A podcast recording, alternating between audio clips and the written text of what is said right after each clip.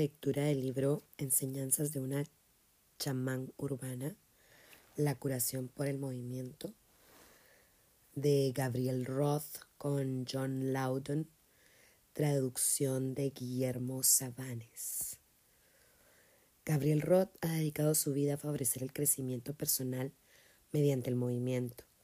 Fue instructora de movimiento y trabajo corporal del Instituto Esalen en su momento de mayor ebullición. Allí trabajó junto a Gregory Bateson y Fritz Perls, de quienes aprendió y a quienes enseñó. Trabajó con niños en centros comunitarios, con ancianos en centros para la tercera edad y con psicóticos e instituciones de salud mental. En la actualidad coordina talleres de teatro ritual y chamánico en Nueva York, donde ha formado su propia compañía de teatro. Su singular método de trabajo le ha valido ser reconocida como una de las principales referencias del surgimiento de un neochamanismo en todo el continente americano. Los momentos de éxtasis no ocurren como una excepción ni un accidente. Son los momentos en que saboreamos lo que nuestra vida debería ser. El éxtasis, éxtasis es un ideal, pero también puede ser la obra de cada día, la integración del cuerpo, la pureza del corazón, la lucidez de la mente, la amplitud del alma y la vibración del espíritu que desembocan en la sanación más allá de toda sanación. La figura de él, la chamán, era para los pueblos originarios de América una fuente de curación. Gabriel Roth propone un chamanismo creativo, contemporáneo, adecuado a estos tiempos turbulentos y a nuestro contexto urbano. Nos invita a hacer del crecimiento personal un ejercicio cotidiano, a salir de la inercia y la imitación de los demás para poder dar lugar a la imaginación y la inspiración. Sus mapas nos inician en los ritmos naturales que la vida cartografiando el camino que va de la chatura al despertar de nuevos poderes latentes y nos proponen tareas para descubrir al artista y al sanador que todos llevamos dentro. Prefacio por Shatki Gaukain. A semejanza de Gabriel Roth, mi apertura inicial a Dios, al universo y al éxtasis ocurrió por medio de la danza.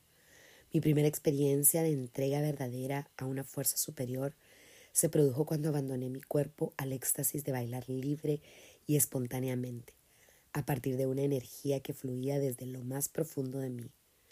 Eso fue hace muchos años y desde entonces transito la senda de la danza volviendo una y otra vez a mi cuerpo, a su energía natural, a sus sentimientos y movimientos como la guía más segura para vivir cada momento con profundidad y sinceridad. Cuando conocí a Gabriel hace algunos años, la reconocí de inmediato como un alma gemela. Me sentí atraída a experimentar su trabajo y me encantó el hechizo semejante al trance que creaba en sus talleres el cual permitía a los participantes contactar y expresar estratos cada vez más profundos de sí mismos. Nos hemos hecho buenas amigas, por lo que es un placer para mí presentarles su libro. Gabriel Roth es una maestra única e inspiradora. Su presencia y sabiduría impregnan estas páginas. Mapas al éxtasis me parece fascinante, fuerte y delicioso y confío en que todos coincidirán conmigo al leerlo.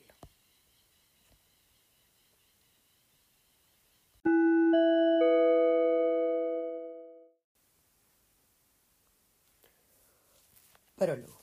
Invitación a la danza de la vida. Fui a la iglesia y no encontré a Dios.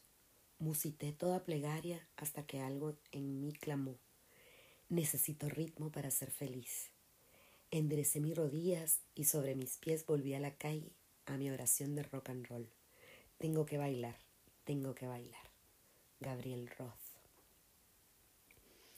Crecí con rock and roll, comidas rápidas y subterráneos. Jamás visité culturas exóticas ni estudié técnicas tribales. Leo los diarios, voy al cine, me preocupa que prepararé para la cena y voy a trabajar, como la mayoría de las personas. Solo que para mí ir a trabajar es como emprender un viaje, un viaje a un plano de conciencia extático. Este libro es un mapa para el éxtasis en todas sus formas.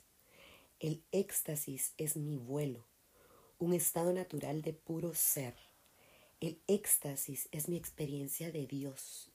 Es un estado de plena vitalidad y unidad de cuerpo, corazón, mente, alma y espíritu. Es lo que necesitamos para sanar nuestro desmembramiento psíquico. No podemos continuar divididos, el cuerpo contra la mente, la mente contra el corazón o lo que fuere. Conozco el dolor del desmembramiento, de estar escindida de mí y contra mí. El éxtasis ha sido mi curación. Nací para moverme y para enseñar a otros a moverse, a mover sus cuerpos, sus corazones, sus mentes, sus almas, su espíritu, para salvar la brecha entre sueño y realidad, entre experiencia y potencial.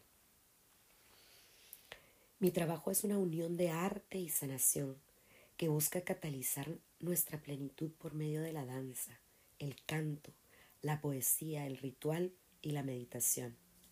A través del sufrimiento y de la experimentación he aprendido a transformar la vida cotidiana en arte sagrado.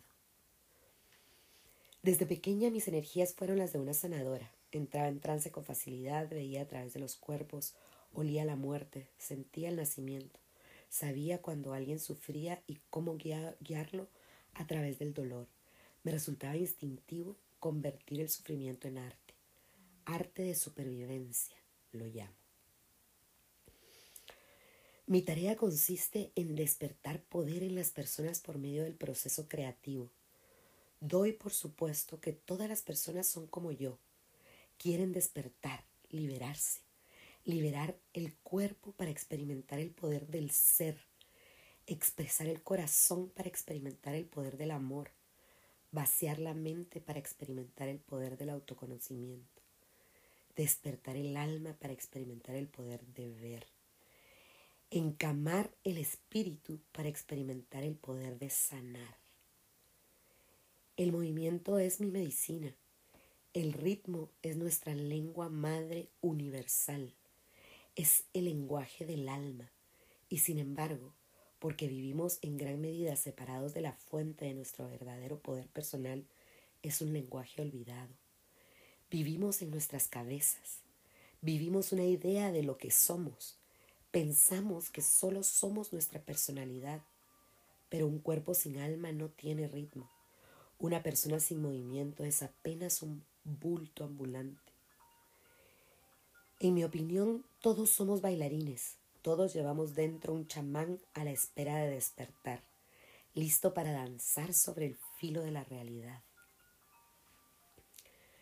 La curación chamánica es un viaje que requiere hacer a un lado nuestros roles habituales, nuestros guiones convencionales e improvisar un camino danzante.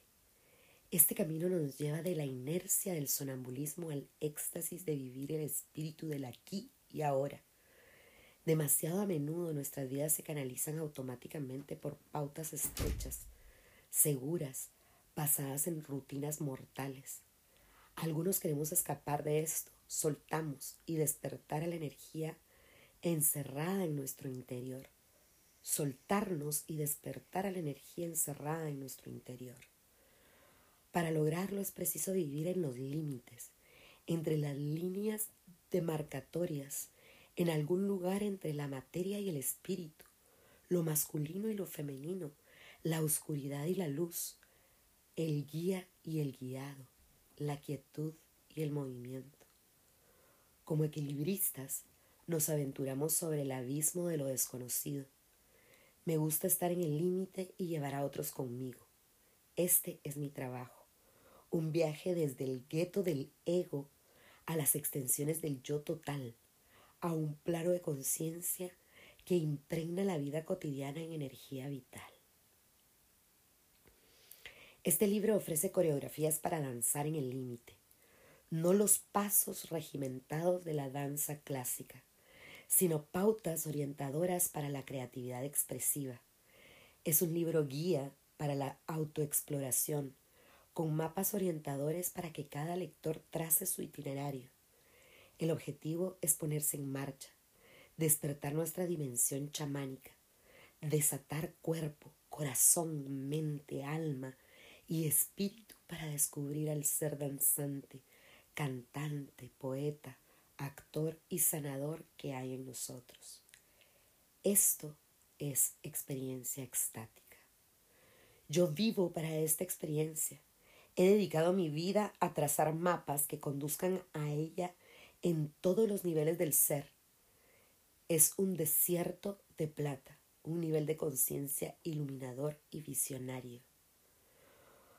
Cuando vislumbré por primera vez el desierto de plata, tenía nueve años. Me condujo, me condujo Eva, mi primera maestra espiritual, aunque yo no lo haya comprendido sino hasta mucho después.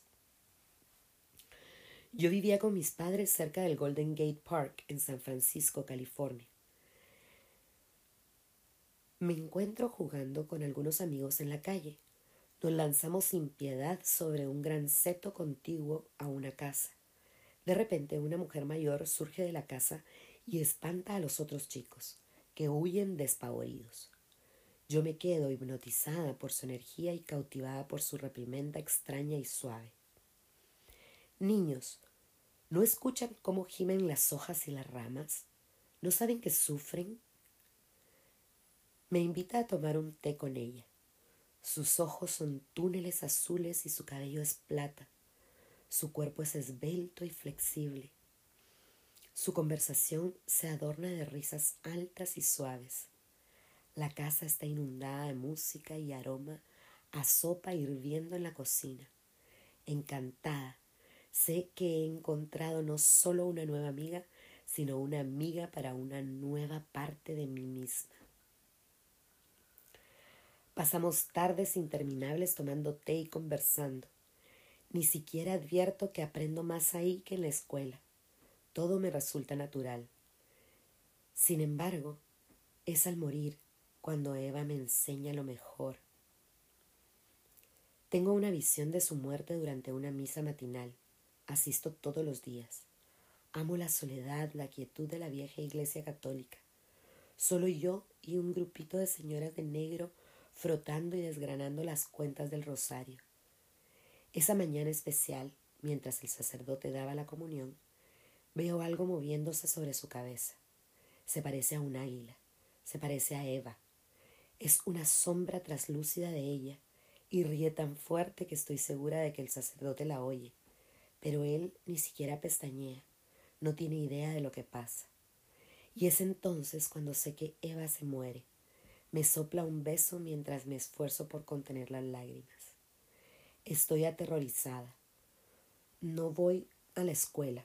Corro a su casa y la encuentro bien viva. Le cuento lo que vi y e, ella, en esa forma sorprendente que le era tan propicia, tan propia, me convence de que la muerte no es negativa. No puedo concentrarme en sus palabras ni darle sentido lógico alguno. Todo lo que entiendo es que la muerte es una suerte de receta exótica, un método maravilloso para preparar una torta. Su energía comienza a volcarse hacia adentro. Nuestros encuentros se pueblan de silencios o música. A veces Chopin, a veces Frank Sinatra, a veces un lamento gitano. Poco a poco, Eva se traslada a su dormitorio. Es un traslado permanente. Entra y sale, pienso. Una tarde mientras le leo, el color de la habitación comienza a cambiar. Lentamente se baña de plata. Veo una hebra de su cabello plateado extenderse desde su cabeza y penetrar profundamente en mí.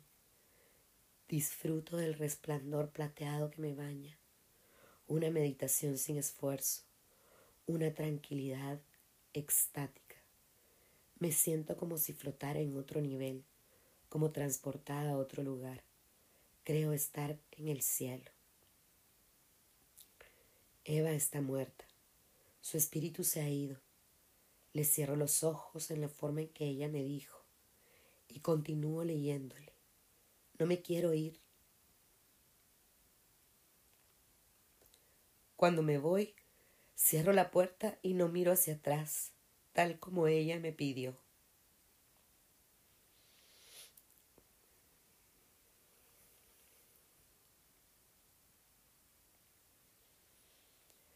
La muerte de Eva para mí significó un comienzo, una iniciación a una nueva forma de ver la vida y la muerte una manera de disolver, al menos momentáneamente, las fronteras entre cuerpo y alma, entre la hora y la eternidad.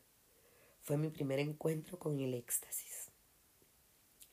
Encontré el desierto de plata cuando niña, pero como la mayoría de las personas, lo perdí al crecer. Nuestra cultura no valora el éxtasis, ni, ni siquiera cree en él. Demasiado temprano el alma ya sufre de inanición. Nuestros cuerpos quedan presos de esquemas. Nos entumecemos por la repetición. Nuestro corazón también se rigidiza y adopta rutinas automáticas. Muy pronto nos embotamos, insensibles a lo que sentimos en realidad, y nuestras mentes terminan cegadas por supuestos incuestionados y actitudes rectoras que no nos permiten ver qué, hay más allá ni explorar el mundo en su plenitud. Nos programamos para el aburrimiento. Mucho antes de sospecharlo, mi compromiso con la danza fue mi forma de contrarrestar con energía y movimiento esas tendencias a la inercia. Desde un principio descubrí que al bailar trasciendo mi personalidad. Esta no puede seguirme, no tiene sentido del ritmo, actúa como un robot programado, solo para ciertos patrones de movimiento. Cuando danzo, rompo las ataduras, invento mis propios pasos, dejo que el ritmo impregne mi alma, me deslizo como una surfista sobre olas de música. Me lanzo sobre mis propias barreras, las atravieso, las rodeo, amplío todo lo que conozco. Visito regiones donde nunca estuve. Por medio de la danza he viajado a través de mi cuerpo hasta el corazón, más allá de mi mente, hacia otra dimensión de la existencia a la que llamo éxtasis, comunión total con el espíritu. Moverme con el espíritu me ha enseñado todo lo que sé, y todo lo que sé es que el movimiento extático es potenciador y curativo. Mi método, mi, mi, locura chamánica, no proviene de los libros, sino de vivir y danzar. Mi laboratorio ha sido el auditorio, el estudio, la pista de baile, el teatro, las calles. He sido una ha sido una larga iniciación. Durante mi adolescencia padecí anorexia, llevando al extremo la división entre cuerpo y espíritu. Mi crisis se originó en la sensación de que debía elegir entre el cielo y el infierno. Mi cuerpo era el infierno, luchando contra la pasión de mi sexualidad emergente. El placer que obtenía pasando hambre se me antojaba celestial. Buscaba el espíritu, vivía en la frontera entre la vida y la muerte entre el autodesprecio y un vago anhelo. Cuando por fin rompí este esquema autodestructivo, elegir la vida fue una decisión radical, aun cuando todavía, aun cuando tuviera que danzar en los límites. Al principio de mi viaje, de una manera u otra, me llegaron maestros. Mi iniciación comenzó en parias de recreo y centros para la tercera edad para costear mis estudios superiores enseñaba danza y teatro a niños y ancianos en varios centros de recreación. Al menos eso creía ser. Esas personas fueron mis primeros maestros zen. Me enseñaron a guiar siguiendo. Era imposible controlar a 300 niños en un patio o a 50 estudiantes, cada uno con su propio mundo de ideas fijas. Imponerle mis grandes planes, aquellos que me habían costado medianoche elaborar, resultaba inviable, a menos que a ellos se les ocurriera seguirlos, como de vez en cuando ocurría. Para conservar mi cordura, la mayoría de las veces debía hacer a un lado mis brillantes ideas y fluir espontáneamente, creando movimientos y danzando a partir de la energía existente en la sala o el patio. Terna de sacados de donde estaban, los seguía en sus propios tiempos y encontraba magia. Fue ahí prestando atención a sus movimientos, a los cambios repentinos de inmensidad y estilo, donde descubrí por primera vez los ritmos por los cuales fluye la energía. Los niños en particular cambiaban con mucha rapidez y yo tenía que seguirlos. Me encontraba contándoles un cuento al instante siguiente inventándoles un nuevo juego, al rato explicándoles por qué dos perros estaban pegados, luego dirigiendo un partido de béisbol y de pronto algún pequeño lloraba y debía consolarlo. Era como un curso intensivo de improvisación, intuyendo al momento qué hacer con exactitud, creando algo especial a partir de algún mínimo indicio, un accidente, una confrontación.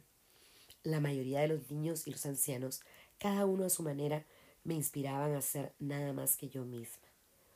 Cuando miro hacia atrás, comprendo que mi verdadera tarea consistió en mantener su energía canalizada en direcciones positivas y creativas.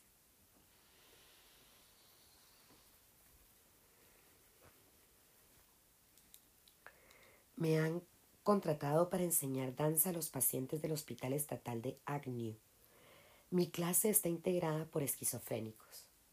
Aquí estoy, en una sala que alberga a unas 30 personas, cada una absorta en su propia realidad. Un muchacho dirige su propio partido de béisbol, otro baila hula hula, otro dirige un tránsito imaginario. ¿Cómo le enseño a bailar a esta gente? ¿Qué pasos pueden imitar? Ninguno se siente como en casa en su cuerpo. Apenas respiran, sus miembros cuelgan flácidos, sus miradas vagas, salvo algunos espasmos de actividad, son como pesadas bolsas de carne. La respuesta llega cuando me rindo ante la evidencia de que en realidad no puedo enseñarles danza. Todo lo que puedo hacer para ayudarlos es atraerlos hacia el movimiento, poner en marcha sus realidades. Ellos inventarán sus propios pasos. Me meto en sus mundos personales y empiezo a coreografiar sus fantasías. Todos nos movemos de una base a otra agitando bates invisibles. Bailamos el hula hula y dirigimos el tránsito congestionado. A su tiempo, todos se ponen en movimiento representando fantasías propias y ajenas, mientras yo me deslizo sobre las olas de su energía lo mejor que puedo. Vivía a caballo entre dos mundos. Por un lado, me preocupaban mis estudios, en los que mis impulsos creativos eran educados, y me sentía completamente fuera de lugar por estudiar temas que no me importaban en lo más mínimo. Por otro lado, para mantenerme trabajaba con niños, ancianos y enfermos mentales, y eso mantenía vivo mi espíritu. Ellos me enseñaban a ser abierta y sensible. Escuchaba sus historias, sentía su dolor, veía sus heridas psíquicas y hacía todo lo posible por acompañarlos. Fue con ellos con quien estuvo lugar mi verdadera educación. Comencé a soltar mis ataduras culturales y a comprender las conexiones entre el cuerpo, el corazón y la mente cuando luego de graduarme viajé a Europa, donde viví tres años. Al llegar apenas conocía algún otro idioma, salvo alguna que otra expresión en tiempo presente para cubrir mis necesidades básicas. Empecé a sentirme un espíritu libre, desligada de las presunciones y expectativas con que había crecido. El pasado no existía.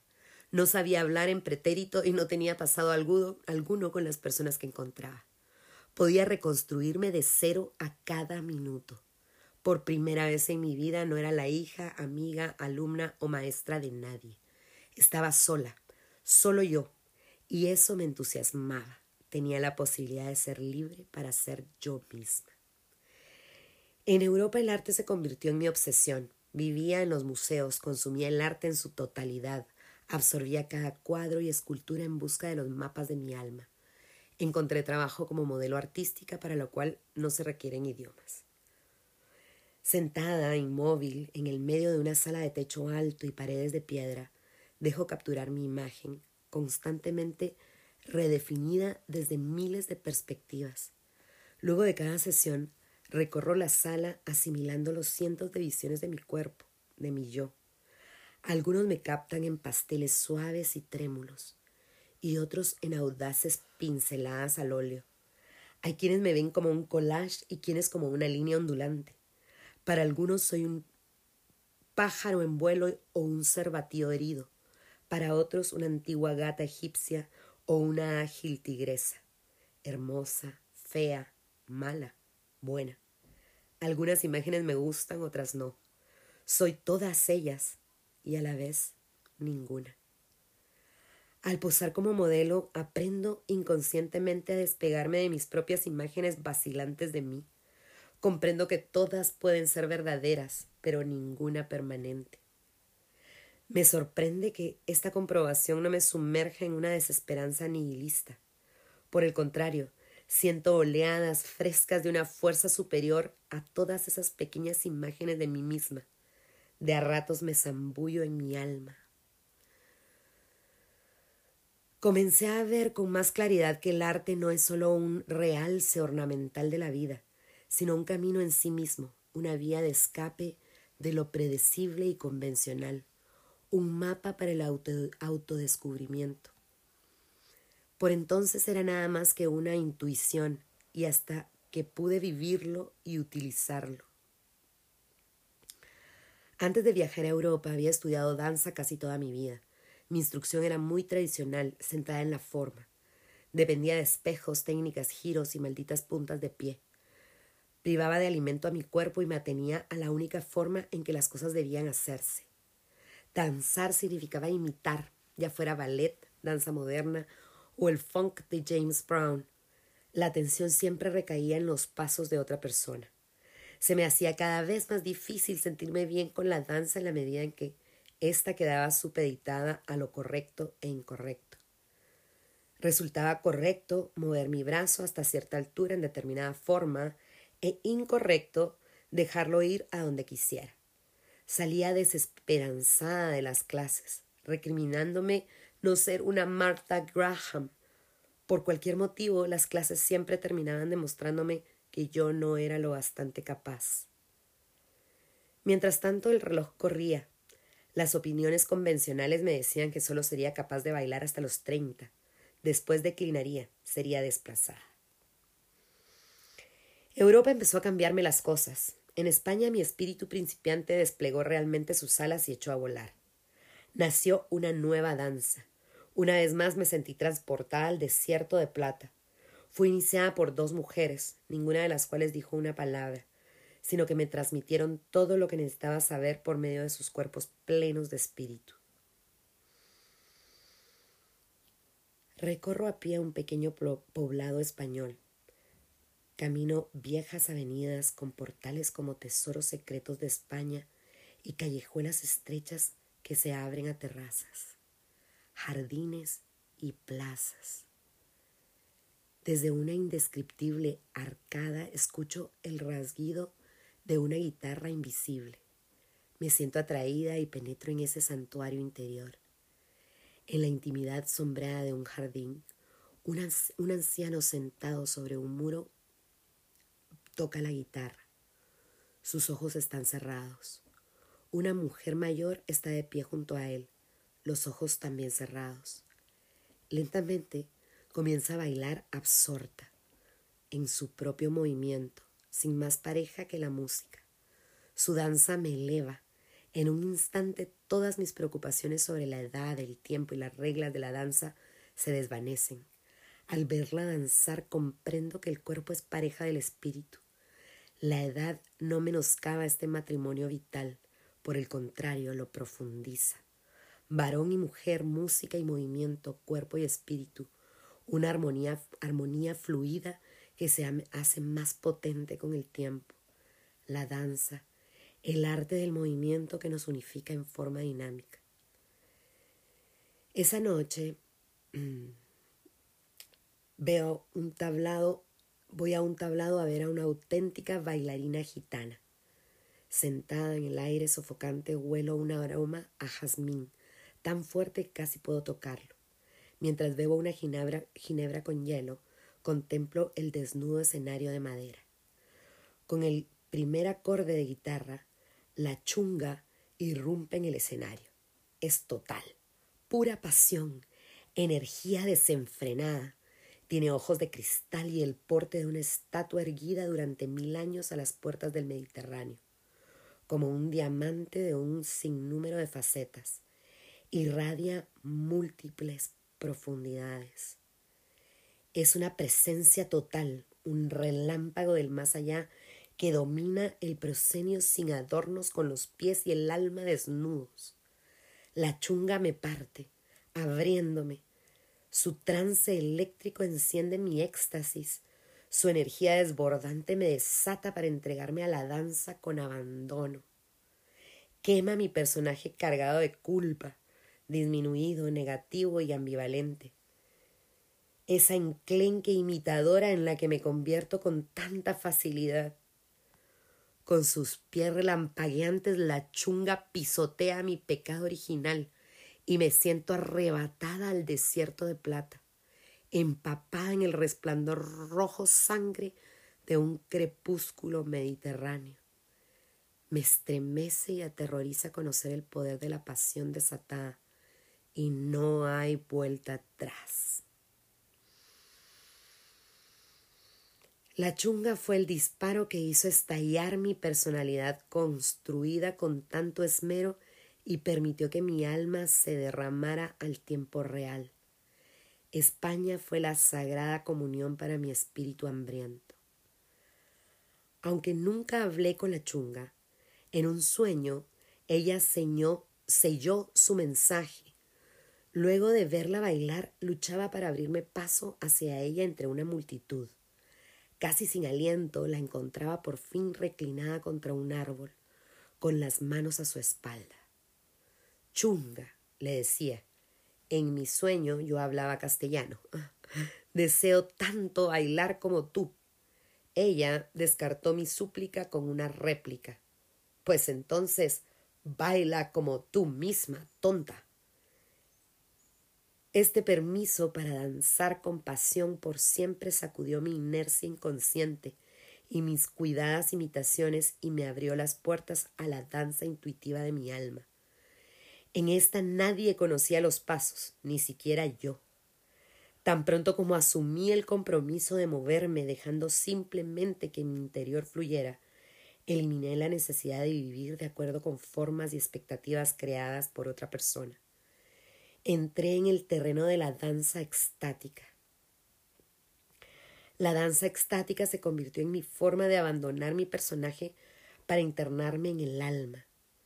Cada vez que me quedaba atascada en la mente, hacía cualquier cosa por bailar, por escapar a los confines seguros y aburridos del ser racional. No imaginé que pasaría la vida llevando a otros conmigo. A mediados de los años sesenta volví de Europa a los Estados Unidos para enseñar historia norteamericana y teatro a alumnos secundarios. El país estaba tenso, disturbios raciales, sentadas y manifestaciones. Tras el trágico asesinato de Martin Luther King Jr., un enorme contingente de alumnos negros marchó masivamente y en silencio por el colegio. Este sombrío ritual conmovió a la mayoría de los alumnos blancos y al personal. Mis alumnos de los cursos inferiores y superiores, en su mayoría blancos, me consideraban una persona adulta, conocedora del mundo y me pidieron que les enseñara historia de los negros y les explicara qué sucedía. Deseaban entender. ¿Cómo podría enseñarles? Recordaba tantas historias de negros y blancos que me dolía el corazón. Tenía muchos amigos y amigas negros, pero yo jamás lo había sido. Solo conocía la vergüenza de ser blanca. ¿Cómo enseñarles historia de los negros? Actué por instinto. Durante seis semanas nos dedicamos a estudiar los acontecimientos recientes, la historia de la esclavitud en los Estados Unidos, la segregación racial y las causas de la violencia y los estallidos revolucionarios, como el del distrito de Watts en Los Ángeles. Con dolor y honestidad ventilamos nuestros prejuicios personales en busca de las fuentes de nuestras actitudes más arraigadas. Repartí un texto programado acerca de los negros en Estados Unidos, elaborado por el Laboratorio de Investigaciones Conductistas. Este incluía datos históricos y estadísticas sociales que desembocaban en una prueba del tipo verdadero falso. Les dije que cualquiera, incluso alguien que jamás hubiese asistido al colegio, podría pasar el examen y que como favor basaría la calificación para aprobar el curso en esa prueba. Los alumnos de años superiores necesitaban aprobar para graduarse. Llegado el día del examen, no les doy la prueba prometida, sino una llamada menudos de cerdo, con preguntas tales como ¿cuánto tiempo deben hervirse los menudos para que queden tiernos? ¿A cuánto asciende la pensión de una mujer con una persona a cargo? La prueba había sido preparada por un grupo de educadores negros, molestos porque la mayoría de los exámenes pautados eran parciales y reflejaban un entorno social blanco.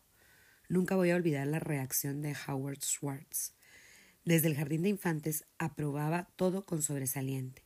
La suya fue la primera mano que se levantó, la primera voz de protesta. Señorita Roth, esto no tiene ninguna relación con el texto ni con el programa de este curso.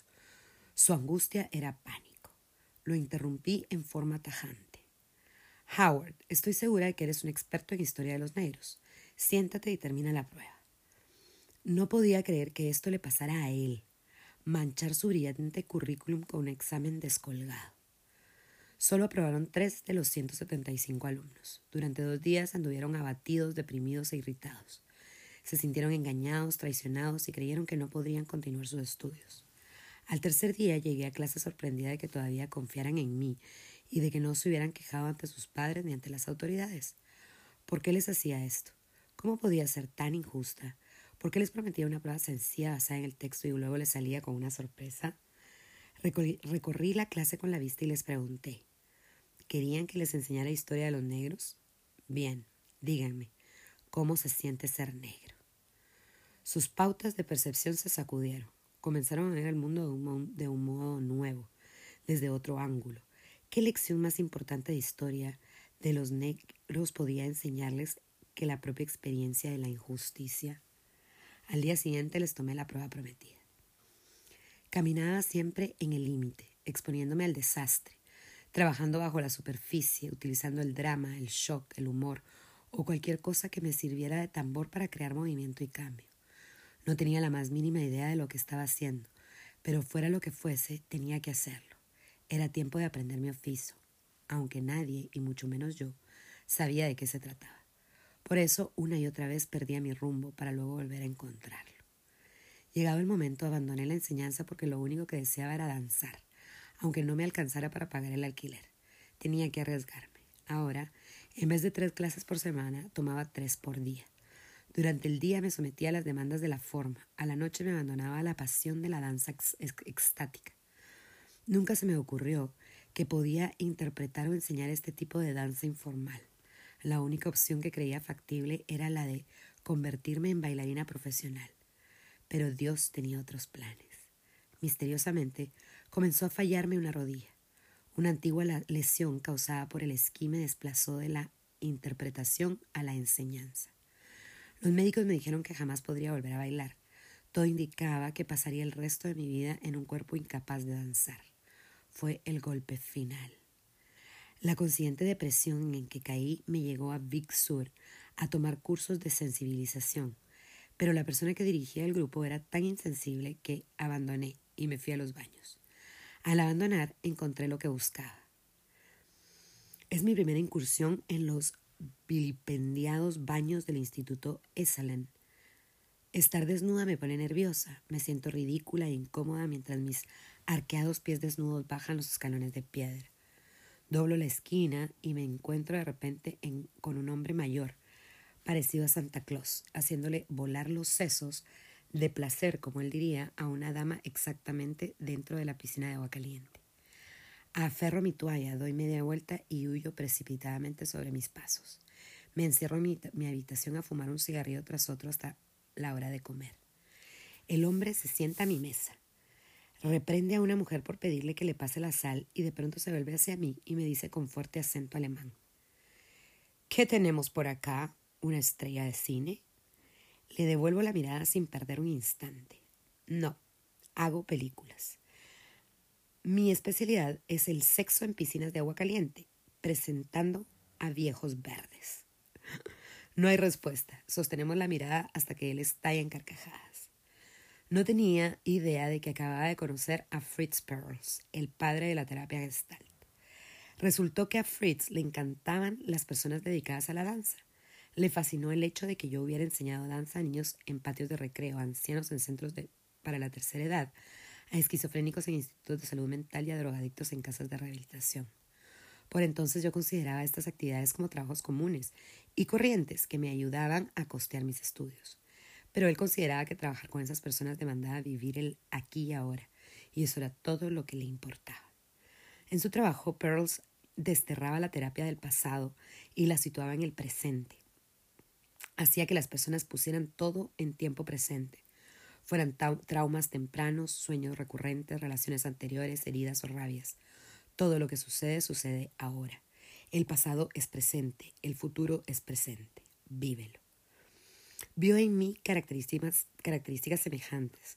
Yo jamás había considerado mi trabajo como curativo terapéutico, pero Fritz hizo la conexión de inmediato. Enseguida me invitó a enseñar movimientos a su grupo de terapia gestáltica. Jamás me había sentido tan asustada frente a un público. No podía bailar y se suponía que debía enseñar. Como fuese, me lancé. Llego con 50 discos, tres varillas de incienso y por lo menos 10 planes. Hay cuerpos por toda la habitación, sentados, parados, recostados sobre la pared, hablando u observándome con cautela. Me precipito sobre el equipo de música, me siento tan tímida como una bailarina adolescente. El equipo no funciona, pánico. Se me vienen abajo todos los planes. Siento en mi espalda las miradas de la multitud desafiante, urgiéndome a hacerla mover. Desesperada, me vuelvo para ver a mi enemigo, cuando escucho un mantra que me golpea el cerebro. Danza, solo danza. Entonces empiezo a moverme y las palabras salen solas. Muy bien, acuéstense y dejen que sus cuerpos se hundan en el piso. Abran las piernas, relajen las manos, suelten la mandíbula, perciban su respiración, déjense llevar por ella, como un surfista sobre una ola, hasta el centro profundo de su ser. Ahora muevan solo la mano derecha.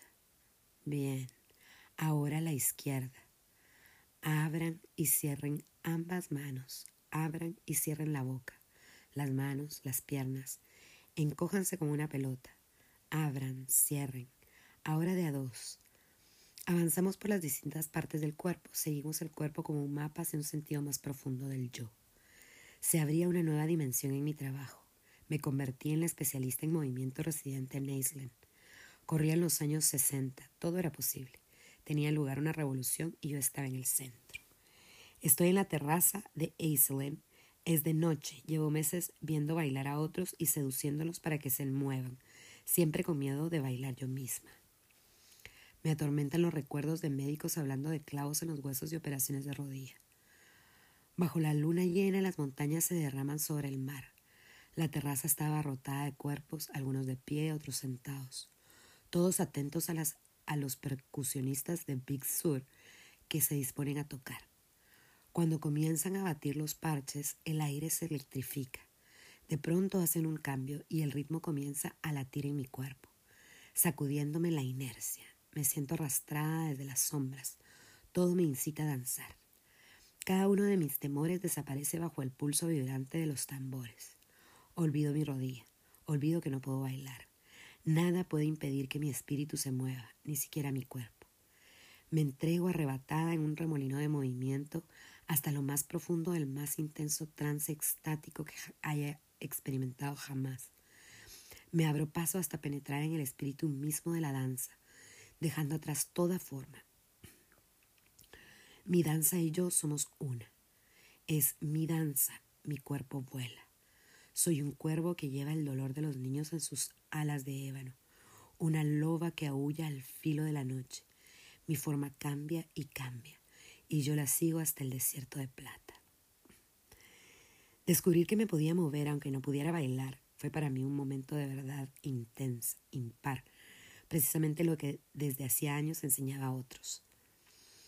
Había viajado a las tierras del espíritu y renacía. Mi crisis curativa terminó en mi trance extático. El éxtasis que encontré era el que todos buscaban. Me volví una obsesionada por trazar el mapa de mi viaje de ida y vuelta para poder llevar a otros conmigo. La única persona a quien podía hablarle de todo esto era Fritz. Nos hicimos buenos amigos. Un día me encontró leyendo su libro In and Out of the Garbage Pail, dentro y fuera del cubo de la basura. Me arrancó el libro de las manos y lo arrojó por el barranco a las aguas del Pacífico mientras gritaba. Escribí esto porque no sabía bailar. No mucho después sorprendí a Fritz en plena tarea de sacudir las ideas que de sí misma tenía otra persona. Gesticulaba frenéticamente. Retorcía su cara en una docena de máscaras, cada una perteneciente a un personaje hecho y derecho. Le dije, Eh, Fritz, ¿quién dijo que no puedes bailar? Por sobre todas las cosas, Fritz me dio un mensaje simple. Veo quién eres. Veo qué haces. Hazlo. Durante los tres años siguientes, Aislinn funcionó como laboratorio intenso para el desarrollo de mi trabajo. Por mi taller desfiló un constante flujo de cuerpos, futuras modelos cinceladas en sus vaqueros, los gurús del momento, egos atrapados en marañas de cadenas de oro, rostros recién salidos de las páginas del Life. Vi a los privilegiados, los envidiados, los que van a la última moda y lo tienen todo. Doctores, abogados, psiquiatras, estrellas de cine, todos tensos, todos sufrientes. Ahí estaban los depositarios del sueño americano, haciendo cola, esperando gritar, esperando abrirse paso, a fuerza de puro ritmo, fuera de su pesadilla de aire acondicionado. Una vez que les quitaba las palabras, cualquier cosa que tuvieran armada comenzaba a desmoronarse. No sabían cómo sostenerla ni cómo dejar que se derrumbara. No eran capaces de seguir el ritmo de la música ni de sentir el ritmo en sus corazones. No podían mirarse mutuamente los ojos ni se permitían llorar. Enganchados a la velocidad y la imagen no podían simplemente estar ahí cuando no había dónde ir ni nada que exhibir. En estas sesiones de movimiento yo bailaba mi dolor y dejaba que los demás bailaran el suyo, fuera cual fuese. Romper el hielo, derretir la máscara, sentir algo en los huesos, aterrizar, vivir. Los cuerpos me hablaban, veía las historias encarnadas, las historias jamás contadas de brazos muertos colgando, de pelvis cerradas y rígidas, de puños apretados, de mandíbulas tensas, en cuerpos modelados en actitudes de no valgo nada o fuera de mi camino, pechos hundidos en la vergüenza, hombros sostenidos bien alto, voces nerviosas por la ira o contraídas por el miedo. El cuerpo nunca miente. Cada día desfilaba un catálogo de norteamericanos típicos, simpáticos, normales, neutros, neuróticos, todos, incluso los famosos, querían con desesperación ser alguien y no sabían cómo. ¿Quién iba a creer que el secreto estaba en el movimiento, en hacer un hogar de esta carne que todos arrastramos como una carga? Llegué a considerar que todos sufrimos de trisofrenia. Pensamos una cosa, sentimos otra y actuamos una tercera. ¿Cuántas veces yo pensaba, sí, sentía, no, y me escuchaba decir, ya vuelvo. O me sentía de mal humor, pensaba, estoy equivocada, y actuaba con amabilidad. O pensaba, estoy tranquila, me sentía insegura y actuaba con dureza. La trisofrenia enerva. Una se agota, se queda sin fuerza, sin centro de energía. Una se siente desmembrada, un revoltijo de partes que no hace más que reaccionar a lo que venga. En mis sesiones todos conocían esa sensación. Por razones que yo apenas conocía, el movimiento comenzaba a integrarlos. Les daba un sentido de centro, encendía una chispa de espíritu. Todos los días descubría que solo con poner a las personas en movimiento se curaban a sí mismas. Comencé entonces a encontrarles atajos en su viaje de vuelta a la plenitud. Todavía no tenía un nombre para lo que hacía, no había palabras. Las personas que asistían a mis talleres cambiaban, salían de sus personalidades encorsetadas y derribaban los muros de sus defensas. Había dado con un camino para soltar el espíritu, pero no tenía estructura, ni método, ni sistema. En realidad no tenía ideas, solo instintos. Me sentía todavía tan insegura que lo impreciso de mi vocación me inquietaba. Cada vez que en algún avión o una fiesta alguien me preguntaba por mi trabajo, improvisaba una respuesta aunque siempre me sentía algo ridícula y evasiva. ¿Qué se suponía que debía contestar? desencadeno el éxtasis. Todavía me faltaba integrar todos mis aspectos, hacerme dueña de mi poder, encontrar mi voz. Fue más o menos por esta época cuando la gente comenzó a referirse a mi trabajo como chamánico. Tuve que buscar la palabra en el diccionario, pero no me sirvió de nada. Chamán. Hombre medicinal y no mujer. Uno que actúa a la vez como sacerdote y médico, trabajando con lo sobrenatural. Supernatural. ¿Qué es más natural que lo natural? Rechacé la idea de plano. ¿Quién era yo? ¿Cómo podía comprender lo que hacía? ¿Era auténtica o solo una impostora? Necesitaba un maestro y cuando algunos amigos volvieron de Chile, visiblemente transformados y entusiasmados con las enseñanzas de Oscar Ichazo, Sentí inmediatamente que este era el maestro que buscaba. Ichazo se mudó a Nueva York y pronto me encontré en el Essex Hotel, donde dirigía su entrenamiento Arica para el desarrollo espiritual. Oscar Ichazo, gato negro boliviano con ojos de rayo láser, había roto los esquemas. Maestro experto, cambiador de formas, Superman chamánico, vivía en estado de iluminación e invitaba a sus alumnos a que se le unieran si se atrevía. Recogí el guante. Me preguntó, ¿quién eres? ¿A dónde vas? ¿Cómo llegarás ahí? Me evadí. No supe qué contestar. Gesticulé. Suspendí el examen de admisión y ese fue el primer paso. Oscar me mostró un mapa de mi psiquis, cómo se había formado y herido. Mi herida era patente, una imagen de mí misma totalmente negativa. No sabía quién era ni cómo estar conmigo misma. Me mantenía ocupada todo el tiempo, llenando el agujero negro dentro de mí. Por eso el primer ejercicio, la experiencia del desierto, me aterrorizó. Me encuentro en una habitación de hotel en Manhattan. Todo está cubierto de sábanas blancas, el teléfono, la radio y el televisor desconectados, las persianas bajas y los espejos, tapados. Ninguna distracción, solo yo. Nada que hacer, nadie con quien hablar. Nada para fumar, apenas unos pocos higos y algo de jugo de manzana para comer y beber durante tres días. Me han pedido que entregue todos mis guiones, que me despoje de todas mis fachadas. Ningún gesto que componer, nadie para quien ser alguien. Al principio me angustio. Estoy tan acostumbrada a correr de un alboroto a otro, a ocuparme de cosas externas, que la soledad que proclamo apreciar muchísimo la siento como vacío, como la vida reducida a cero. Y ciertamente de eso se trata. Estoy tan acostumbrada a estar en vuelo que caigo en picada como un avión de papel. El primer día me desplomo como un bulto agotado y duermo.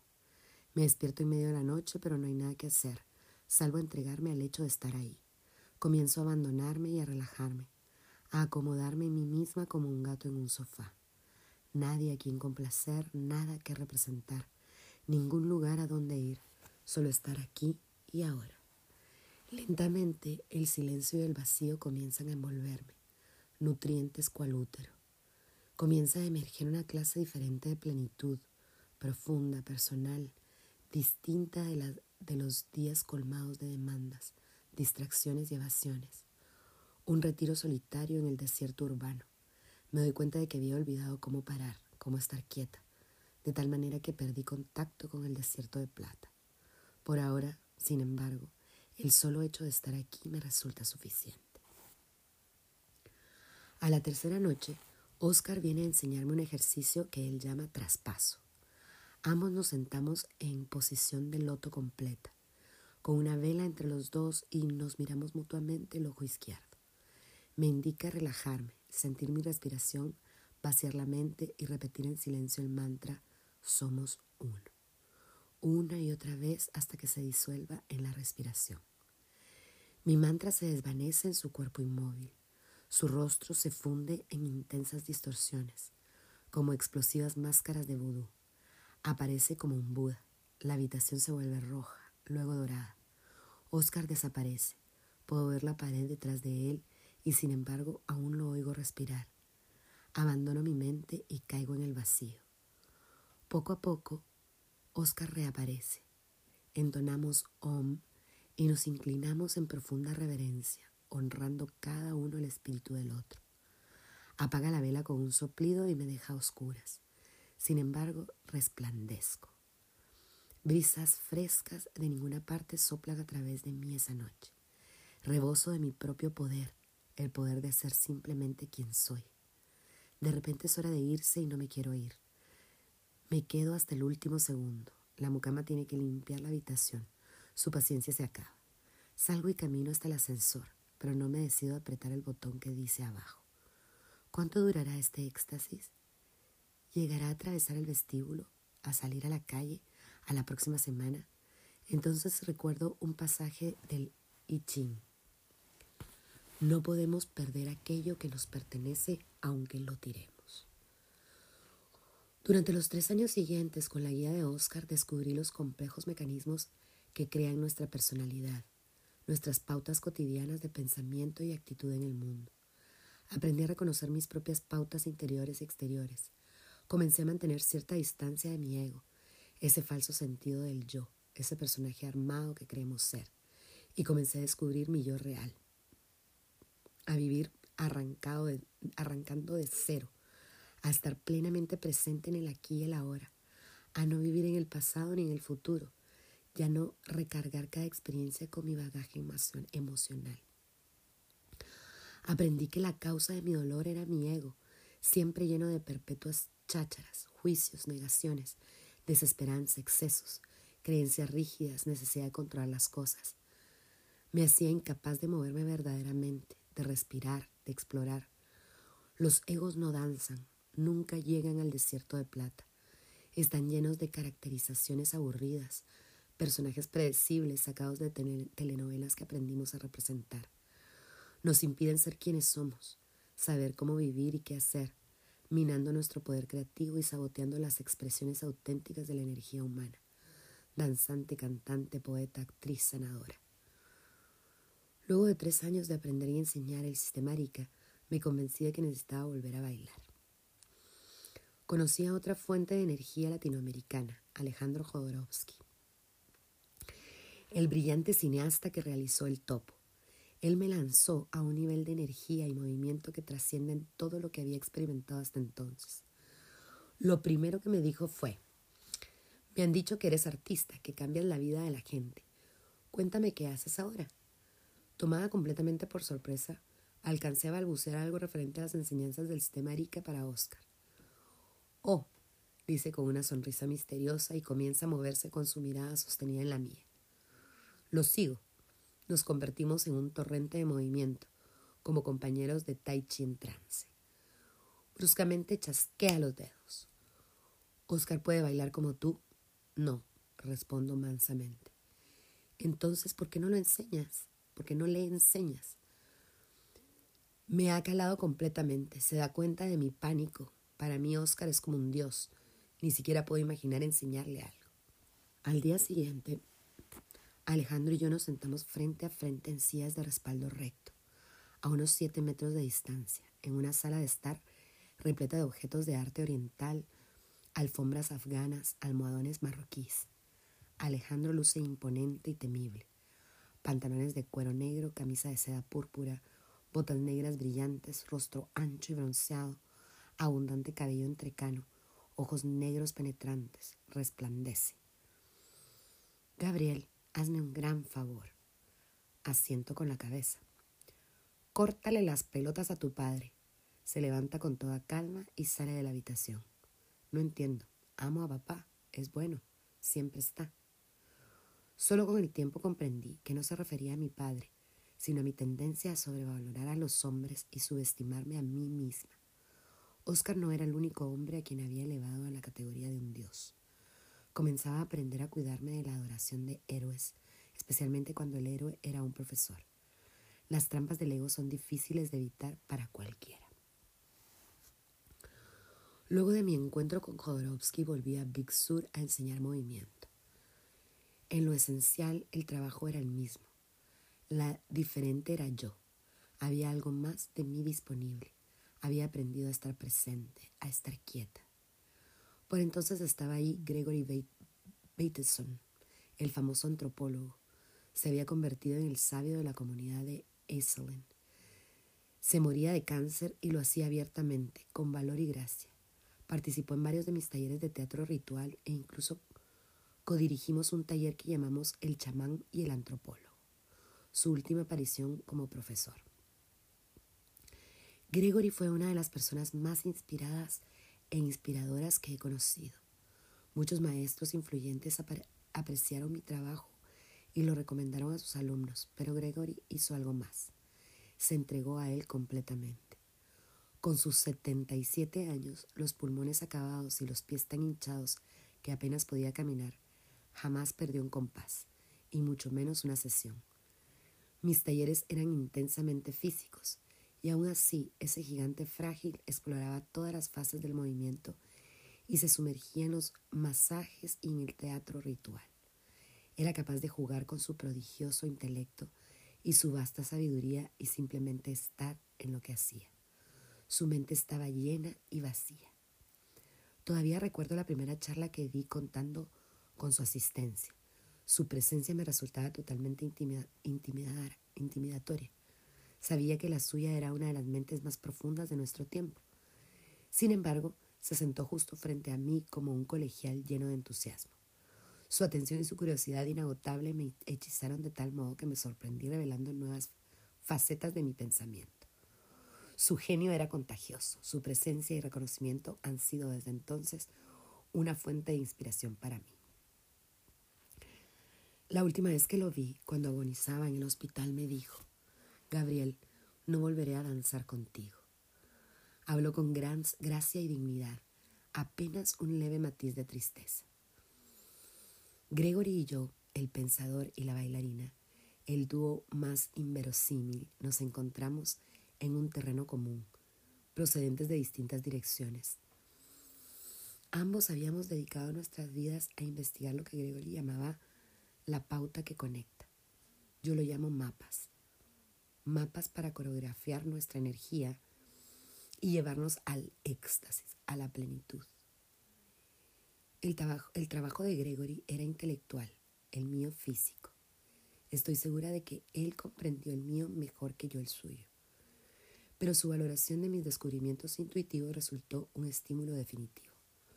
Fue él el primero en instarme a escribir este libro. El teatro ritual pronto se convirtió en el centro de mis actividades. Formé una compañía de teatro experimental para excavar en las ruinas de nuestras psiquis contemporáneas, para explorar la verdad, para ahondar hasta un nivel de autenticidad que parecía faltar.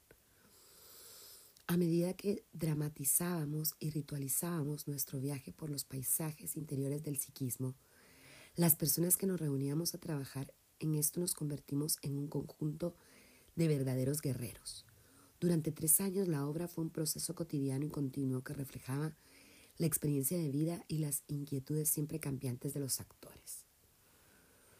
A este trabajo le di el nombre de Mirrors, espejos, nombre también de la compañía. Mirrors era la historia de un médico, un abogado, un don nadie, una peluquera, una bailarina de cabaret, una princesa de cuento de hadas, un metafísico existencialista independiente y una chamán, reunidos en una obra de un solo acto en la que actores y públicos se veían a sí mismos con humor y compasión.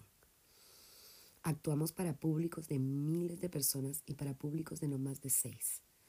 Lo hicimos en teatros, desvanes, iglesias y auditorios de sindicatos, en ciudades y en el campo, en el este y en el oeste. Donde quiera que actuáramos, el escenario era el ego humano.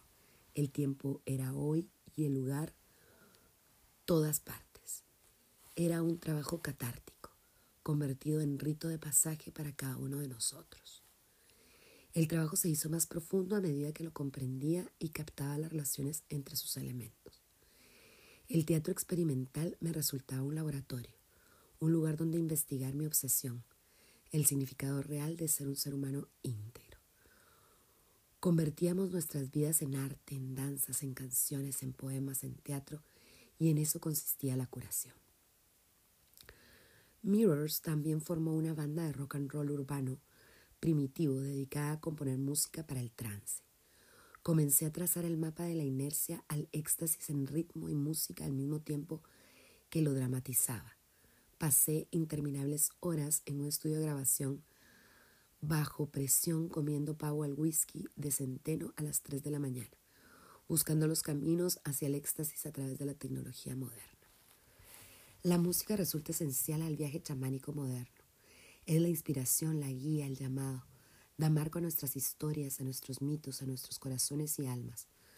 Habla el espíritu de nuestro tiempo. Muchos de mis chamanes preferidos son artistas de rock.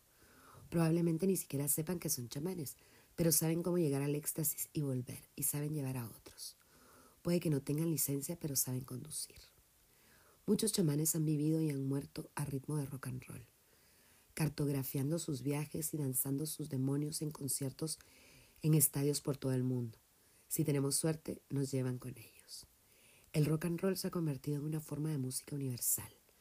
Va más allá de fronteras, más allá de la política, la religión, la economía, la cultura, la sociología, el lenguaje, las costumbres y las ideologías. El rock and roll le habla de libertad al alma. Es el llamado chamánico contemporáneo, vuelta al ritmo, al latido, al cuerpo, a los fundamentos. Rock para las selvas tropicales, para los niños hambrientos, para los campos incendiados, para los sin techo, para los prisioneros políticos. Sacúdelo, gíralo, cámbialo. Los conciertos de rock son ceremonias tribales modernas, donde el éxtasis comunitario, el momento en que la música y el público son uno en el ritmo, es una posibilidad real, como una experiencia religiosa, una santa comunión. Nuestros jóvenes están hambrientos de unidad y esta es su esperanza. Qué maravilla que todo tenga lugar en un medio en el cual solo nos venden camisetas estampadas y no culpas, obligaciones, jerarquías, censuras y dogmas. No todas las estrellas de rock son chamanes, ni todos los chamanes son estrellas de rock, pero es un buen lugar para un chamán moderno, desde el cual los que están le hablan al planeta como a un todo. Sus canciones llegan al núcleo del corazón universal, nos tocan ahí donde todos vivimos, nos inspiran. Los chamanes del rock and roll cartografían el mapa con poesía y sonido, pero sobre todo con energía. Nos hablan por debajo de la mente. Me han acompañado en mis viajes una y otra vez, han sido mis más poderosos aliados en el trabajo. Este libro necesita ser bailado, danzado entre líneas. Es en sí mismo un viaje chamánico una iniciación, es una invitación a descubrir y explorar el propio yo chamánico. No requiere salir a comprar plumas ni siquiera tocar un tambor, pero sí requiere escuchar el compás del propio corazón, encontrar el ritmo personal, cantar los propios blues, escribir una historia propia, actuar las fantasías personales y que cada uno contemple sus visiones. Es un viaje zen occidental urbano primitivo contemporáneo ya, un viaje a la plenitud, una iniciación en una perspectiva chamánica. Este libro inicia en los cinco poderes sagrados naturales y necesarios para sobrevivir. El poder de ser, el poder de amar, el poder de saber, el poder de ver y el poder de sanar. Estos son los verdaderos poderes la mayoría de nosotros tememos al verdadero poder. La vitalidad auténtica es escasa y experimentarla es como sentirse arrancados de un largo sueño. Si queremos despertar de la muerte en vida, de una existencia apagada, debemos superar el miedo. Les ofrezco una práctica chamánica de cuerpo, corazón, mente, alma y espíritu. No la ofrezco como un evangelio, es solo una puerta a abrir a través de la cual es posible que se vean a sí mismos, una oportunidad para liberar el cuerpo, expresar el corazón, vaciar la mente, despertar el alma y encarnar el espíritu. Buen viaje. Este fue el prólogo del libro de Gabriel Roth con John Loudon, Enseñanzas de una chamán urbana, la curación por el movimiento. Es un libro que me encanta, que ha ayudado mucho a mi sanación, que quería compartirles eh, con ustedes si les gustó y quieren que suba más capítulos, denme un like em, y pongan algo en los comentarios, así que tengo, sé que tengo público para seguir y si no, pues no. un abracito.